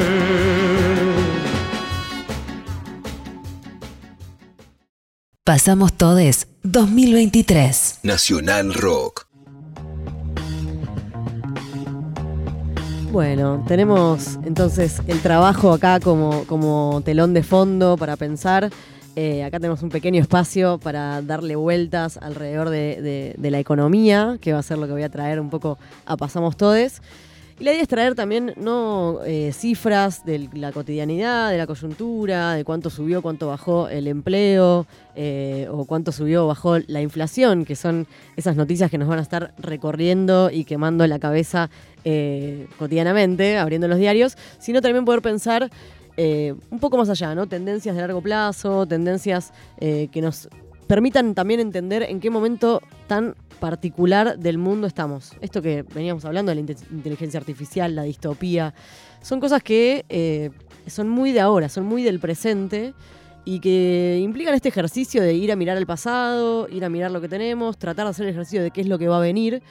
Eh, y, y eso va a aparecer mucho en estas columnas, ¿no? ¿Qué, qué momento tan raro que estamos atravesando por crisis de diferente tipo, ¿no? Crisis ecológica, eh, crisis de hegemonía, ¿no? Si Estados Unidos cae como potencia mundial, tenemos a China eh, con un nuevo rol, tenemos preguntas sobre cuáles van a ser las monedas, la moneda fuerte, eh, todas cuestiones que... Si eh, vamos a tener moneda, por ejemplo. si vamos a tener moneda. O vamos ¿no? a dolarizar. Todas cuestiones que eh, hacen a un momento bastante raro, ¿no? De, este comienzo de- del siglo XXI y que nos remiten también a estos momentos de quiebre también del siglo XX, digamos, de qué es lo que cambió eh, en determinado momento en los años 70, qué de eso se, vuelve, a- aparecer hoy. Y obviamente que en todo esto el trabajo tiene mucho que ver, ¿no? Cómo cambió la forma en la que trabajamos, la forma en la que cobramos por lo que trabajamos y de eso vamos a hablar un poquito hoy. ¿No? en, vísperas de, este primero de mayo, que es un primero de mayo también eh, algo extraño, porque cambió muchísimo la configuración de eso que entendemos por trabajadores y trabajadoras. ¿no? Ya, mm, digamos, la idea caricaturizada de eh, la trabajadora trabajadora que eh, va y cobra un sueldo todos los meses. Digamos, no, ya deja de ser la realidad de la mayoría de las personas. Eh, tenemos otras formas de empleo, otras formas de, llegar a fin de mes. Entonces, eso es lo que vamos a tratar de mirar un poco de dónde vienen esas tendencias, hacia dónde, se va, dónde van y cómo se están, cómo se están moviendo. Entonces, a nivel global, eh, después de la pandemia, lo que pasó fue que obviamente en la pandemia hubo una caída muy fuerte de- de- del empleo, una recuperación posterior, como un rebote. eh, y lo que estamos viendo también a nivel general es que lo que se recupera, se recupera de una manera más precaria, mucho más precaria que lo que había incluso antes de la pandemia. Entonces, esa promesa de vamos a salir mejores, sabemos que, que se complicó bastante. Hemos aprendido eh, poco respecto de, de- de lo que la pandemia nos dejó. Y bueno, los empleos que se, se- se siguen generando son empleos cada vez con menos derechos, cada vez eh, digamos, con, con menos seguridad respecto a poder reproducirse, ¿no? Reprodu- reproducir la vida, lo básico, a partir de ese ingreso. Rappi, por ejemplo.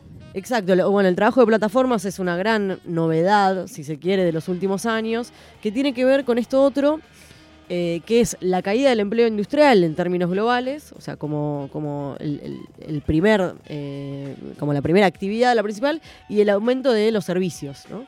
Y esto del aumento de los servicios eh, también tiene que ver con el aumento de la financiarización de alguna manera, ¿no? Cae el empleo industrial, recién Fano hablaba, por ejemplo, del, del Producto Interno Bruto, de cuáles son las actividades más pesadas. Lo que vemos en los últimos años, a partir de los 70 es una gran finan- financiarización de la vida eh, y de la actividad económica. Entonces, cae el empleo industrial, aumenta lo financiero en ese peso de, de cómo se compone el, el Producto Interno Bruto de todo el mundo y sobre todo podemos mirar las tendencias de, de Estados Unidos. ¿no? Estados Unidos como un, eh, no porque sea lo que pasa en todos lados, sino porque termina impactando mucho en, en- en nuestra política, en nuestra economía y en la economía en, en muchas otras, lo que ahí sucede.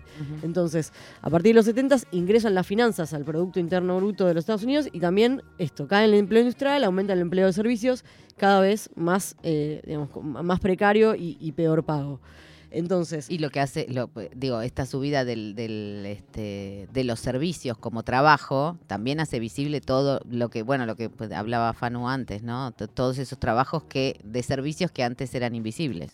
Sí, totalmente. ¿Y cuáles son los servicios? ¿no? Y cómo cambia también, ahí podemos también ponernos a pensar cómo cambian las demandas, cómo cambia el consumo, digamos, qué es lo que consumimos, ¿no? Que, como porque se van generando alrededor de, de- de ese, de ese cambio en, en cómo se produce, qué es lo que se produce, también cómo cambian nuestras vidas cotidianas, qué es lo que consumimos y qué es lo que se intenta que consumamos más. Y qué es lo que no, es que lo que no podemos dejar de consumir. Exacto. Eh, y ahí también, bueno, esto implica un cambio muy, muy importante en los ingresos, o sea, en, en los últimos años, y también si miramos la tendencia de Estados Unidos, eh, hay una fuerte concentración, obviamente, en, en el 1%, esto de, cuando hablamos de los súper ricos, ¿no? que apropian el 50% de lo nuevo que se produce, lo apropia un puñado de... de empresarios y el fenómeno de trabajadores, trabajadoras pobres, ¿no? trabajadores que teniendo un Es la- empleo La, actualidad más actual en nuestro en es este momento. Esto, esto ha llegado a la Argentina. ¿no? Esto, esto un poco pasó en los Estados Unidos y estuvo muy asociado, por ejemplo, al ascenso de Trump. ¿no? El, el- el fenómeno de eh, los trabajadores eh, que se empobrecieron y que, y que, y- y que pasaron a, a- a integrar como las capas digamos, de menores ingresos. eh, una realidad que, que fue de, de alguna manera nueva. Y que bueno, en Argentina hoy está pasando un poco eso, y lo decía el otro día la vicepresidenta en su discurso, bueno, está viendo esta situación de trabajadores pobres. Se crea empleo, pero el empleo que se genera no alcanza ni siquiera para sobrevivir, que es algo que no venía pasando antes, incluso que no pasaba, por ejemplo, en los años 90, donde en Argentina había un problema muy grande de desempleo, Hmm. pero quien trabajaba más o menos estaba, Estaba bien, salvado. Sí, y además la cuestión de la multiplicidad de trabajos, porque eso también es algo que aparece, no sé, hoy no conoces a nadie que no tenga tres o cuatro trabajos básicos para igual ser pobre, digamos, encima. Totalmente. Eso también tiene que ver con esto de la percepción sobre el trabajo, o sea, los nuevos trabajos y más descontento alrededor de, de la- del trabajo. Y esta cosa de muy del siglo XX, de poder identificarse con una actividad, poder identificarse, la verdad que ya no es tan así, porque claro, ¿cómo va a suceder eso? ¿Cómo va a haber una, una sensación de pertenencia? Sí, estás, eh, tenés si movilidad eso- permanente. si eso no está, si hay una movilidad mayor, etcétera. Entonces, también hay una pérdida muy fuerte del poder de los sindicatos, por supuesto, Mm. porque a raíz de esto, de la caída del empleo registrado, del empleo industrial, lo que vemos en esta en este ciclo largo, mediano largo, desde los 70 para acá, es la la- una menor posibilidad de defenderse de, eh, de- del empleador, digamos, de, de- de quien, de quien nos paga ese salario, ese ingreso. Entonces tenemos este fenómeno de los cambios en, en- en- en lo, en lo que se trabaja, eh, una caída de los ingresos relativa, o sea, un empobrecimiento del trabajo, y esta percepción también de que no alcanza y que la vida es más compleja. Y volvemos ahí como Severance, ¿no? También Sí. que no solo se complica dentro del trabajo, sino que afuera está complicado. O sea, cuando uno está afuera de ese tiempo de trabajo, se complica más. ¿Por qué? Porque cambió también mucho el estilo de vida. Claro. Y cambió mucho la el- configuración. El, tiempo, el tiempo en que, que te toma viajar hacia el trabajo. tiempo que te toma llegar hasta el trabajo, la, la cantidad de tareas que uno tiene que hacer, porque también, obviamente, y acá es, es importante decir cómo cambió la configuración de quienes trabajan. Esto de que las mujeres hayan salido masivamente a trabajar, cambió también, que ya no hay alguien que se esté ocupando De la reproducción de la de la reproducción, y esto impacta en toda la sociedad, no solo en la vida de las mujeres, sino en la vida de todo el mundo. Eh, y eso es un malestar con- constante que tiene que ver con este continuum del trabajo, el trabajo que no para nunca, ¿no? El continuum del trabajo nos referimos a... A la vez hay disputas, hay disputas sobre la cantidad de horas que, que se trabaja, ¿no? Ahora en Chile la, la cantidad de horas bajó a 40 horas por semana. Acá en, en Argentina que tenemos 45 horas por semana, es lo legal trabajar. Creo que... 9 horas por día, yo creo. Sí, no sé si no es creo que creo que es 48, si no me equivoco. porque- 48. sí, porque incluye los 48. sábados. o sea, ah, incluye el mediodía del sábado. Sí. eh, bueno, en, un montón de países de América Latina ni siquiera hay regulación sobre el máximo de horas. Eso es- también es una locura. Eh, y también da un panorama de cómo es a nivel internacional esa división del trabajo. Sí. Y porque siempre tenemos esta idea de nos tratan de vagos, de vagas, ¿no? Incluso en Argentina, en América Latina, como si fuera el primer mundo el que más trabaja y, el- y el- y los países como nosotros como, no, bueno, acá nadie trabaja, están los planeros, nadie hace nada. Y Agarra la que, pala. ah, eh, cuando uno va a mirar las estadísticas laborales, lo que se ve es que el trabajo es, eh, acá se trabaja muchas más horas, con muchos menos derechos, con menos vacaciones, con menos tiempo de descanso, tanto intrasemanal como en el año. Y bueno, sí, en los países nórdicos eh, no, no, no pasa esto de que se estaba discutiendo si ya es, es ley lo de trabajar de lunes a jueves, digamos, alargar No, el fin en de Inglaterra semana. se hizo, se hizo este estudio, un primer estudio serio, digamos, y bastante masivo en cómo repercutía tanto en la productividad, digamos, del trabajo como en la, en la subjetividad de los trabajadores el hecho de trabajar cuatro días eh, por semana en lugar de tres. Y parecía to- todos los en lugar de y yo bueno Claro. A yo voy lo- tratti de reducir la semana A mí Este, lo no que lo- me llama no- muchísimo la atención, Cami, y no sé si, si ¿qué, qué, qué tenés vos para decir al respecto, es que cada vez más profesiones eh, tienen pluriempleo, ¿no? Esto de tener, tener que tener dos o tres trabajos, docentes, enfermeres, médicos, periodistas. Eh, cada vez hay más profesiones que no les alcanza con, con un solo trabajo y eso te enloquece básicamente porque tenés que estar en mil lados. Sí, totalmente. Creo que esto es, tiene que ver con estas dos tendencias que decía, que es una caída de los salarios más ge- en general, en general, entonces la necesidad de completar con otras actividades y por otro lado eh, la precarización en el sentido de que ya no hay un empleo que a uno le, le- le otorgue una garantía, un seguro, un trabajo de por vida, como era un, un esquema muy del siglo XX, ¿no? Ya Sí. el empleo de por vida ya no es una realidad ni para ni siquiera para los, los ingresos de las personas con ingresos altos y tampoco para los ingresos bajos. Entonces hay como una conexión entre el descontento que ya no es solo de una capa o de un sector. El descontento es generalizado respecto a cómo se trabaja. Sí, ese es el, el famoso malestar y aparte, eh, incluso que si te quedas en un, en un mismo trabajo durante mucho tiempo ya están, este, está mal visto directamente, ¿no? Como que no estás buscando las suficientes oportunidades. Para cerrar un poquito lo de las cuatro horas, digamos, en lo del estudio, los beneficios eran las cuatro horas, no, perdón, las cuatro jornadas en lugar de cinco, o sea, cuatro por tres de descanso. Eh, Según este estudio que se, pues, se publicó hace poquito, eh, los beneficios eran tanto para el rendimiento laboral como para las personas este, que trabajan. Totalmente, por eso igual son, son relatos que vienen muy como de, de- de países que tienen otro tipo de problemas y acá es como tenemos el desempleo, el, el trabajo no alcanza. O sea, ¿cómo hacemos para pensar un esquema de reparto de horas o un esquema donde se valorice, o sea, se pague más por los trabajos que hoy no se valoran? Por ejemplo, el trabajo en casas particulares, que acá en Argentina eh, se paga, digamos, recontra por debajo de lo que implica la reproducción diaria. Digamos, ¿Cómo hacemos para que eso tenga una, un, un lugar, o un otro lugar en, en- en cómo se valora y eso cambia el esquema de Sí. El tema es que esto que vos decís, del, del- entre el malestar y el continuum del trabajo, que no para nunca, ¿no? Que, sigue y sigue y sigue y hay que seguir buscando un trabajo mejor que el que tenés porque el que tenés ya de por, por tenerlo nada más está en riesgo. Digo, es que nos, nos roba también la imaginación política, ¿no? Como decís, bueno, eh, está bien, la huelga no es una herramienta mm, eh, novedosa, ¿no? Es la, es la herramienta. Pero el hecho de decir, bueno, ¿y, y, y qué si trabajamos menos? Y pedí, no sé, este, digo, está bien, eh, son cosas que se piensan en otros, en otros, en el norte global, pero a la vez, eh, acá, digamos, la distribución de la riqueza es eh, totalmente injusta, ¿no? La, la distribución del tiempo asociada a esa distribución riqueza. del tiempo. Eso es muy importante. Y ahí, me, para, cerrar, para ir cerrando, pensando en este desco- descontento y un poco las conversaciones que tenemos hoy, y esto de que lo que está cambiando es una financiación, financiación acelerada de la vida. ¿Qué pasa con esto de- del deseo de no trabajar? ¿no? Cuando nos preguntamos, eh, el deseo de no trabajar, ¿cómo, ¿qué nos dice? O sea, las personas que no quieren, que no quieren trabajar, ¿qué están pensando? ¿Cuál es su fantasía? ¿La fantasía es vivir de rentas? O sea, como pasa con Santi Maratea, por ejemplo, Claro. que se, se pone ahí como, bueno, está, gan- ganó 4 millones eh, en 5 segundos por hacer una colecta porque tiene una ganancia financiera del fideicomiso que él va a administrar, por ejemplo. Sí. Entonces, el influencer que no trabaja. Entonces, ¿cuáles son los imaginarios que estamos creando con la música, con lo que se canta, con, digamos, sobre el no trabajo, ¿no? ¿Qué, podemos pensar sobre el trabajo más en términos colectivos y comunitarios y lo que aporta socialmente versus eh, esta cosa y la idea de pegarla y salvarse, que es el deseo de entrar al 1%? Claro, total, total, Entonces- total. Eso es lo que, eso es lo que, lo que hace cortocircuito, ¿no? Este, entre el deseo de salvarse para ser parte del 1% y el deseo de tener tiempo libre o este, amada pereza para, para que sea la madre de las artes y también la madre de la imaginación, ¿no? Para mí, no, no tanto la idea de huelga, pero la idea de parar, como que hay un momento en que hay que parar, eh, es una idea que tendría que gravitar sobre esa necesidad de estar siempre ahí, este, Y buscando ahí el mango, ¿no? tenemos que eh, aplicar la imaginación para que esa inteligencia artificial, esas, esas ganancias de productividad que parece que vamos a tener, vengan a esta idea hermosa de reducir nuestro tiempo de trabajo. Ah, lo que decía yo, ¿vieron? y sí, y sí. La que la tiene complicada es esta señora, ¿no? La señora que... La que protagonista.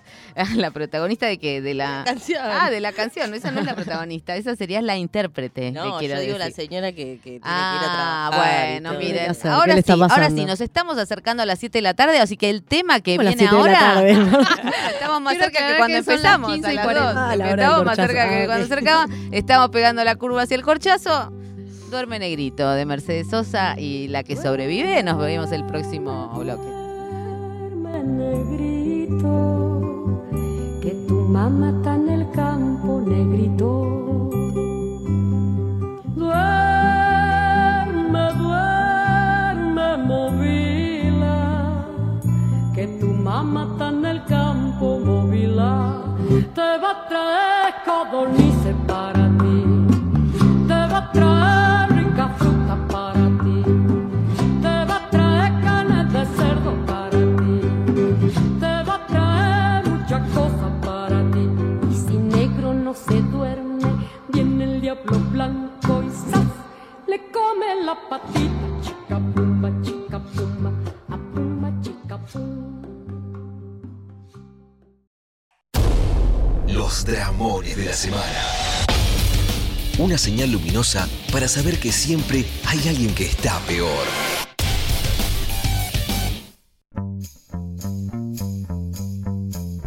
quiero decirles que noche tras noche, hace, no sé si esta semana, empezó antes de esta semana, con lo cual esta semana fue incrementando hacia niveles de arañarse la cara justo antes de irte a dormir. Eh, Y es que no me carga el teléfono, o sea, no es que no me carga, sino que este dispositivo donde tengo tanto la inteligencia artificial como los mails, este, los romances, ¿no? las selfies, todo eso, a la noche cuando lo voy a cargar no, no carga. Entonces estoy una vez, dos veces, tres veces, pasaron 10 minutos, pasaron 15, dije, bueno, llegó hasta hoy, voy a tener que comprarme uno nuevo. Imagínense lo que sale comprar uno nuevo. Y después, no sé, pasada media hora, a veces 40 minutos, los días mejores son 20 minutos. eh, enchufa. Y ahí no hay que tocarlo. No puedo dejar entrar a la gata al cuarto porque si entra la gata y toca el cable, se desenchufa y chau, fui. O sea, que, toda tu atención tiene que estar puesta ahí. Mi dramón es que noche a noche, yo no sé si al día siguiente voy a tener teléfono. ¿Entendés? Bueno, está bien. eh, A ver, a ver, ver, a ver siguiente. otro más. A ver, siguiente. Está bien, está, está. Bueno, Ay, bueno, claro, claro. Lo Vos porque que- no te tenés que comprar un teléfono nuevo. O un cargador. Sí, Capaz no, que es el el- cargador. el problema es la fichita. Bueno, a ver. no, lo, mío viene por un lugar parecido, así con la, la tecnología, los aparatos, qué sé yo. Y es que eh, después de mucho tiempo de dar vueltas pidiendo presupuestos para arreglar la batería de mi ordenador, que sale muy cara, me decido a mandar a arreglarla el día lunes de esta semana. Ajá. Entonces hago una transferencia del 50% de lo que me cobraban. Y claro, se dispara el dólar al día siguiente. Así que eh, no sé efectivamente si la van a arreglar, si no la van a arreglar, si me van a reajustar el presupuesto. Había toda una serie de cláusulas en, en- en ese presupuesto. Claro, de- pero ese, ese, este, ese dramón, disculpe, ¿no? A Que ver. la califique. Ese dramón es el dramón del 90% del mundo en Argentina. y cada uno le tiene que poner eh, ahí digamos, su, Su intención. su forma. Eh, para quienes están escuchando, pasamos todos en este momento, que es el dramón de la semana. eh, cada quien en, el- en la mesa cuenta su dramón y entre todos eh, arbitrariamente evaluamos cuál es el dramón más dramón. Bueno, mi Le dramón es, es muy banal, chicas. O sea, me, li- No heredé un pullover. Heredé un pullover muy lindo, muy vintage que me regaló eh, mi amiga, que era de su abuela. Pero me quedaba gigante. Yo dije, ay, qué mierda hago. Viene mi hermana y me dice, pero ¿por qué no lo mandás al lavadero? Esos que te secan la ropa, te achica todo. No, eso es no haber lavado Dice, un- tenés un razón, le dije. Voy a mandar una campera que me compré en pandemia en el 2020, que también me queda re grande, pero la uso igual, obviamente, pero no me voy a comprar otra campera, salen muy caras. Entonces yo mando las dos cosas y es muy barato mandar a lavar ropa en el conurbano, entonces le meto otras cosas pa- como, como para completar la bolsa. Cuando le, le meto bombachas, le meto un par de medias, unos cuantos pares de medias. Ajá. Cuando vuelve la bolsa, el pullover no se había achicado ni un centímetro, o sea, qué buena que era la lana de antes. La campera tampoco, pero no tengo más medias y bombachas porque eh, ¿Se se achicaron? todas las medias y las bombachas. Después nos dicen Drama. que la nostalgia es solamente un sentimiento, ¿no? La nostalgia que están de este tiempo, viste que siempre parece que hubo una, un pasado donde las cosas eran buenas. Y, y es verdad, ese es el verdadero dramón, que tenemos nostalgia de Viste cosas que la lana de ahora se te achica. Total. Bueno, eh, mi dramón tiene que ver con la- el mobiliario de mi casa. Eh, tengo un baño muy pequeño. Eh, en donde, eh, donde te lavas los dientes y el inodoro están muy cerca. O sea, en diferente altura, obviamente, porque cuando te sentás... eh, Tan actual, chocando tan actual que duele. eh, y el lugar donde apoyo el No, cepillo de diente no. está al, o sea, arriba a pocos centímetros de donde caería. Bueno, No. y lo que me está ¿Dónde te sucediendo... caería qué? El cepillo de dientes Ah, al inodoro. Pensé que las heces. También. Eh, se me cae muy seguido el y esta No. semana sucedió. Se ¿Cuántas cae. veces? ¿Qué, perdón, cuando se cae, ¿qué haces? No, con no, no cepillo queremos saber acá. Vamos al corte. No, sí, queremos saber. No, depende de lo que haya pasado antes, ca- lógicamente. Yo sabía que en ningún venía. caso sabía yo también. En ningún caso. Lo que pasa es que no tengo, no tengo dónde apoyar el cepillo de dientes. Y están caros ¿Qué además para tirarlo poner cada vez que eh, se cae. una Sí, sobre la por eso pared? no los tiro. ¿Vieron que hay unas cosas que se pegan como una sopapita? Sí. Ah, ¿y qué tal? ¿Lo No, probó? eh, ¿Usted entiende lo cuando le digo que no hay espacio para contra o sea, la Pero pared se del pegan otro el lado. azulejo, señora. Frenamos el tramón. El azule- el azulejo- otro lado. eh, claro, no hay otro lado. Siempre Después le voy del a, lado. después- ahora voy a No publicar. me acuerdo, ahora en- me puse a pensar cómo era tu baño porque no me acuerdo bien, pero bueno. Yo cuando, después voy a publicar una foto en mi Instagram. Claro, por supuesto, la queremos ver.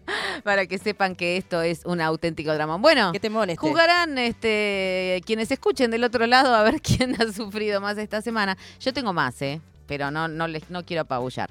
En fin, eh, hoy es, mañana es feriado, mañana es feriado. Y todavía nos falta un feriado, que es el que nos vienen a proponer las amigas de Cumbia Queers, el feriado nacional de la vagancia, obvio.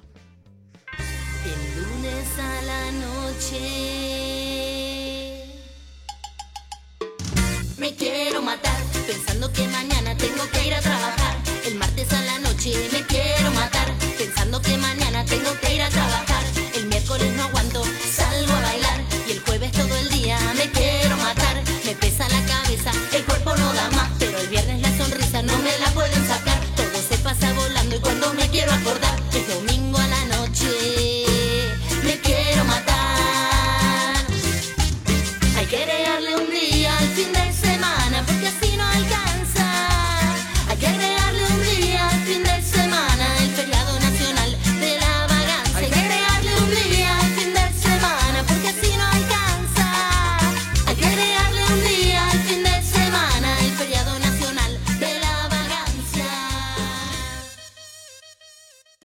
Pasamos Todes, un programa lesbiano no excepcional. Primero que nada les quería desear a todas eh, que en esta nueva etapa encuentren a sus escuchas. El programa me encanta, está buenísimo. Este, este horario me gusta mucho más que el otro. Y respecto a razones para trabajar que no sean el dinero, es un temazo, pero dijeron varias, pero quiero hablar de otra parte que no se, de trabajo que no se paga y es el trabajo en las redes. Es todos esos oficios o cosas que se hacen que requieren de tres o cuatro horas por día de trabajo gratis. Que ninguna empresa te lo reconoce, ninguna editorial, ninguna nada. Ese trabajo que todas nos acostumbramos a hacer, todos cada vez más gratis. Y que hace que a la cantidad de trabajos que ya teníamos le sumemos uno más. Bueno, besos para todas, las quiero y las escucho. Era Maitena, Maitena Burundarena. Lindo. Todavía está su, su muestra en el, en el CCK. Eh, no queda mucho para verla, así que apúrense. Es una muestra impresionante, sobre todo a su obra. Se llama Las mujeres de mi vida y altamente recomendable. Gracias, Maitena. Hay que subrayar mensaje. lo que, lo que dijo Maitena en relación Al a horario. esto, ¿no? No, no solamente al horario, sino a todo lo que, que además ahora cuando vas, tirás tu currículum, tenés que tirar tus redes. O sea que tenés que estar activa, salir linda en la selfie, Claro. hacer publicaciones. No, que esta te es-. No tengas un tuit de 1998 porque ya... No, y en esta cosa de la separación de la vida y el trabajo, como que no- ya no se puede. O sea, hay que cuidarse de, de eso. En fin. Bueno, ¿cómo estamos? Eh, ¿Qué tal? ¿Qué tal? la- ¿Cómo se sintieron en esta mesa? Quiero saber. Muy bien. ¿Estamos bien? ¿En casa Sí, nueva? por Porque ya se nos está haciendo hermoso. tiempo. Sí, Es quiero este lugar. ¿Qué pasa en las redes? Yo, yo estoy muy, la verdad que estoy muy contenta, me encanta venir al microcentro los domingos, me parece un planazo. No hay nadie. Me parece un planazo. Eh, me sentí muy acompañada por la gente que nos viene siguiendo por las radios que vamos, porque somos gente muy migrante o muy... De las mudanzas, así muy de Muy los nómada. tiempos, De los los tiempos actuales. Eh, es el caso de Luisa que dice en nuestro Instagram, arroba pasamos todes, qué buena introducción. Se refiere ahí a lo que hizo Marta que hace todos los días, va, todos los, Los días que hay programa, por lo menos. Sintonizada con sus reflexiones. Ahora trabajo en algo relacionado con lo que estudié, pero no en el enfoque que me gusta. Comunicación como mercancía versus comunicación como proceso. Espero una transición a lo comunitario que me gusta, mientras, mientras hay que sobrevivir y remarla. Abrazos. Me encanta su programa. Saludos desde Colombia, OJ. Qué bien. Bueno, acá Muy bien. tenemos un mensaje de Udi que nos dice, hola, pasamos todos, les quería mandar un abrazo grande en este comienzo de ciclo. No sé para qué trabajamos, pero estemos alertas porque cada vez nos van a querer hacer trabajar hasta más viejes como Macron y como la calle Pou esta semana en Uruguay. La radio está re buena. Bueno, si no tenemos más mensajes, yo tengo un mensaje para la comunidad de oyentes que Dale. se está formando y para la comunidad que nos viene siguiendo, para toda esa comunidad. Como bueno, nos gusta trabajar de más, quiero contarles que el jueves hay eh, una conversación abierta que forma parte de- del trabajo que hacemos cotidianamente, eh, que tiene que ver con eh, abrir. eh, abrir las conversaciones, eh, los debates, sobre todo los debates feministas, que es nuestra, nuestro ámbito privilegiado de intervención, no quiere decir que no intervengamos en otros ámbitos. Esta, este jueves a las 19.30 en el bar La Tribu, lo buscan en Instagram como La Tribu Lambaré Mostra. o 783. Lambaré 783, también pueden buscar la información en las redes de Pasamos Todes que es arroba pasamos todes tanto en Instagram como en Twitter. La conversación va a ser en torno, es una serie de conversaciones antipunitivistas y la primera es en torno a la demanda de prisión perpetua en el caso de Lucía Pérez. Están todes invitades. Y ya que hablamos de nuestras redes, pueden entrar a pasamostodes.com para bancarnos y obtener un montón de ¿Qué beneficios. quiere decir bancarnos? Porque ahí hay plata, me parece. Bueno, a ver. No es aplaudir, no es aplaudir como se hacía en la pandemia. Estamos, ¿Vieron que les dijimos que estamos trabajando? Que trabajamos por plata. Y que, bueno, además, este, Si les na- gustó, ningún si te gustó, Si te gustó, hace clic Dale para, like y hace clic en el aporte. para bancarnos, eh, porque la autogestión es así y necesitamos de ustedes para retroalimentarnos y seguir en el aire. Bueno, muy bien. Esto ha sido todo por hoy. Eh, hemos estado en la mesa Cami Barón, eh, Euge Murillo, Fanu Santoro, en la producción Steph Balea, nuestro compañero operador Sergio, cuyo apellido aquí viene Eh, no, Sergio Ríos, gracias Sergio por el ayuda a memoria. Quiero decir que te lo pregunté y no me lo dijiste. Uy, ya, ya, ya, la está Quiero retando. decirte que ya sé a qué te dedicas, así que no te lo voy a preguntar. Eh, y que nos veremos el domingo que viene. Se quedan ahora con Remeras Roqueras, conducido por Diego Mancusi. Y bueno, pasamos todos. Ah, por supuesto, aquí estoy yo, Marta Dillon. Faltaba anunciarme a mí misma. por Pero bueno, también me, me presenté en el principio. Muchas gracias por haber estado del otro lado. Nos escuchamos el próximo domingo a las 14 horas en el aire de Nacional Rock. Gato, puto, torta, traba, perra, zorra, buena, mala, vieja, diosa.